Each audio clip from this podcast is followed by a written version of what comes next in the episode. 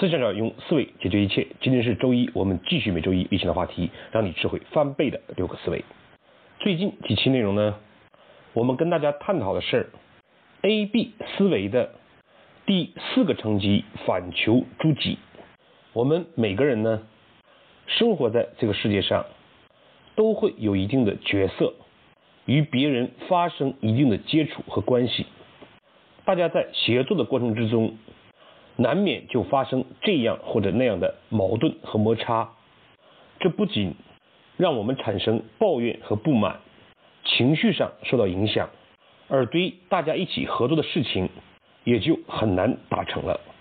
对这样的事情，事实上至少有三个构成部分，一个呢是大家协同的这个目标要做什么事儿，达到什么状态；一个呢是事情没有达成。别的人有什么过失和错误？最后一个就是我们自身存在的问题。通常人的明显错误就是很容易见到别人的错误，不能反省自己的过失，忘记了本该共同追求的目标，做事情变为坏心情。这尤其是在其他人有明显错误的时候，我们更是揪住不放。这就需要我们运用 A B 思维。别人犯了错，这是一回事情；我们自身还有什么改进点，如何更好的推进目标实现，这是另外一个事情。更不要因为别人的过失而在情绪上受到影响，由事儿及人，情绪化之后，智商自然大大的降低，对事情的处理往往顾此失彼。事实上。如果我们清醒的认识到，别人犯的错误越大，越是凸显出我们解决问题的能力，凸显我们自身的格局和胸怀。这个时候，如果我们还能回到事情本身、目标本身，从自己的角度去思考问题、解决问题的话，自然会受到更大的认可，目标也就更容易实现。所以呢，在协作的时候。发生目标受到阻碍的状况，我们最重要的不是看到别人的问题，而是看到我们要实现的目标，以及自身在做点什么来推进。这就是反求诸己。正所谓事有不得，一件事情没有达到我们预期的状态，皆反求诸己，就是都反过来检讨反省自身，看一看。自己还能做点什么，有利于问题的解决，有利于目标的推动。在工作上呢，这种协作往往发生在三个方面：一个是上级与下级，一个是下级跟上级。那么前两次呢，我们已经分别分享了这两方面如何反求诸己。今天呢，我们就来看一看第三种关系，不存在隶属关系的时候。我们如何通过反求诸己有助于事情的达成？我们呢来看一个简单的例子。我曾经呢在辅导一家房地产公司的时候，我们知道，对于房地产公司来讲，现金流量表远远重于损益表。如何管理好现金，对于一家房地产公司来讲是极为重要的。因此呢，我们就由公司的老板来主持了一个会议，有财务部。各项目主管、各业务部门参加，制定一下年内的未来现金流入流出的状况。一周之后，在我们找到财务部门索要相关表单的时候，财务部门说各个部门没有提供数据，而各个部门的反馈是不知道财务部到底要什么数据，而且有些数据也没有。这个时候，我们就发现。这个事情就停在这里了。财务部门的逻辑是，各部门不提供数据，我就没有办法编制未来现金流入流出的预算状况。而对于各个部门，这是在讲，你财务部没有给我明确的要求，而且即便要求了，有些数据我们也没有。其实呢，企业之中很多事情都是因为这样的原因，事情会。拖延停滞，这个呢，慢慢其实消耗的是我们的利润，是公司的业绩，是大家的收入。可是往往只有他们共同的上级了解到这些状况，并且担当去解决的时候，事情才会得到推进。我们呢，先不去讨论解决的具体办法，我们跳出来想一想：如果您现在就是这个老板，你要的是什么？你又希望财务及其他部门做出怎样行动？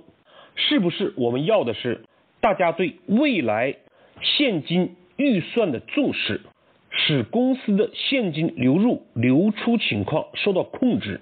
是不是希望？每个部门都主动一点点。如果这个时候我们看到新来的一个财务总监，他能够通过自己的努力来触动完成这件事情，我们对他的评价一定是不一样的。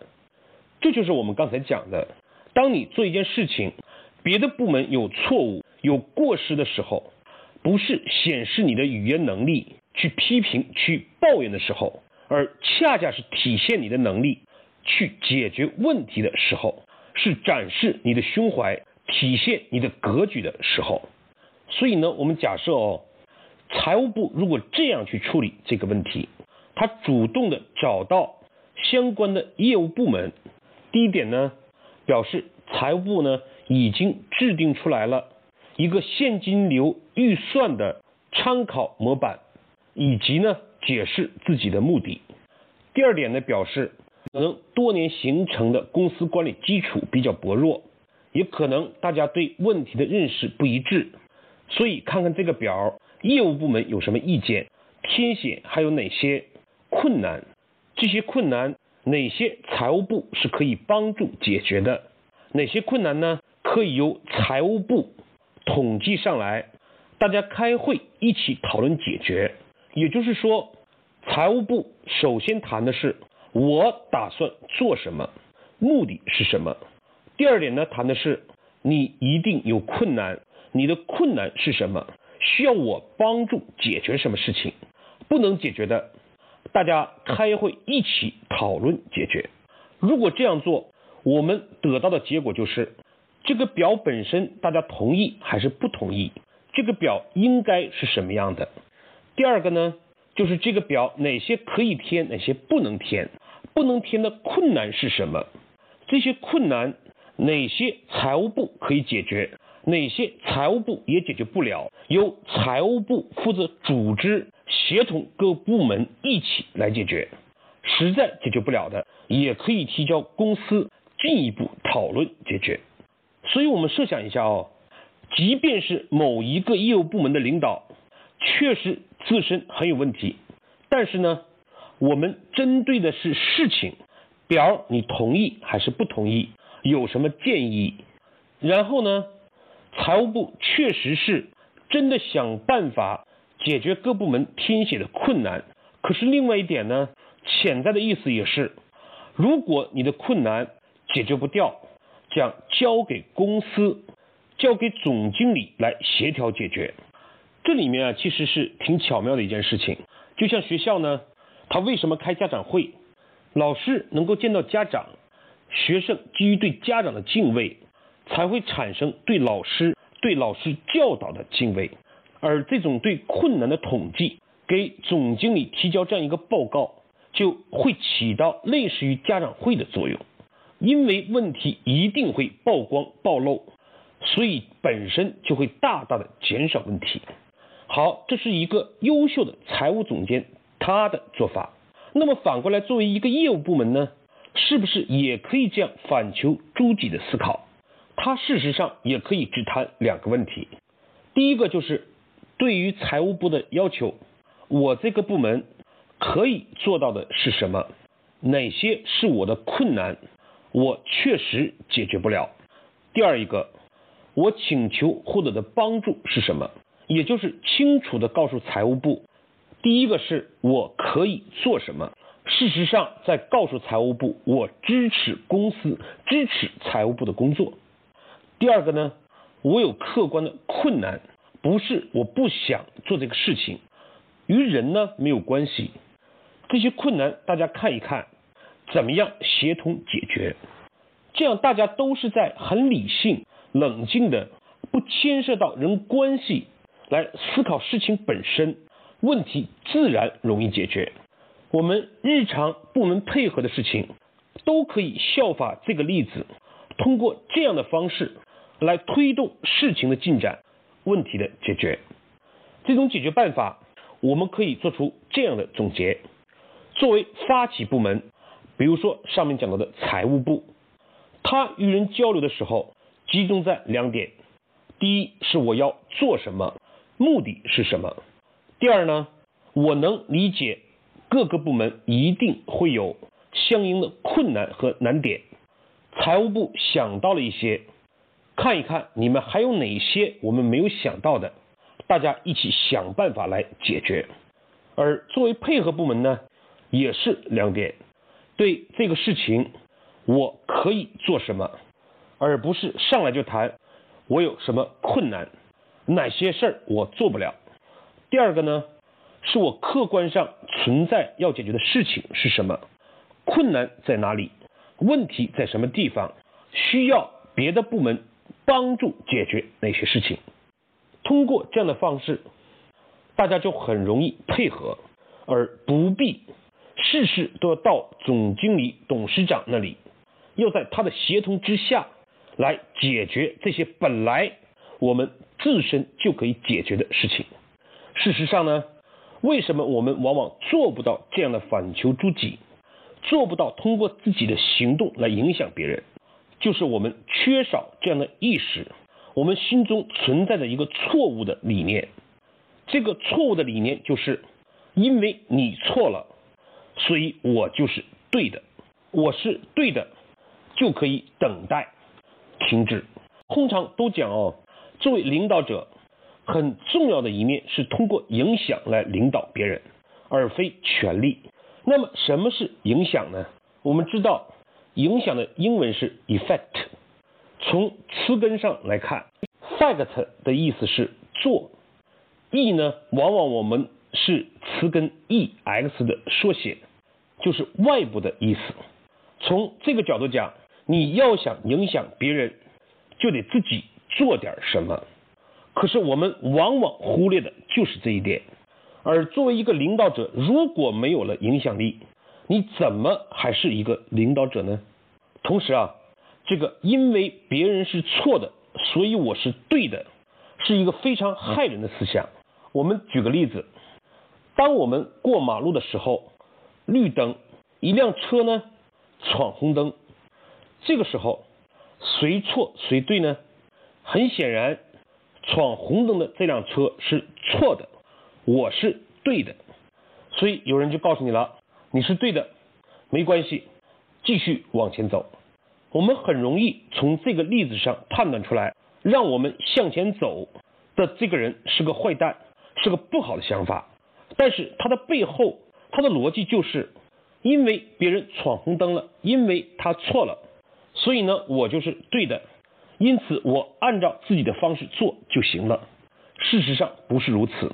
我们关注的是自己的生命，是这个目标，而不是纠结于谁对谁错这个里面。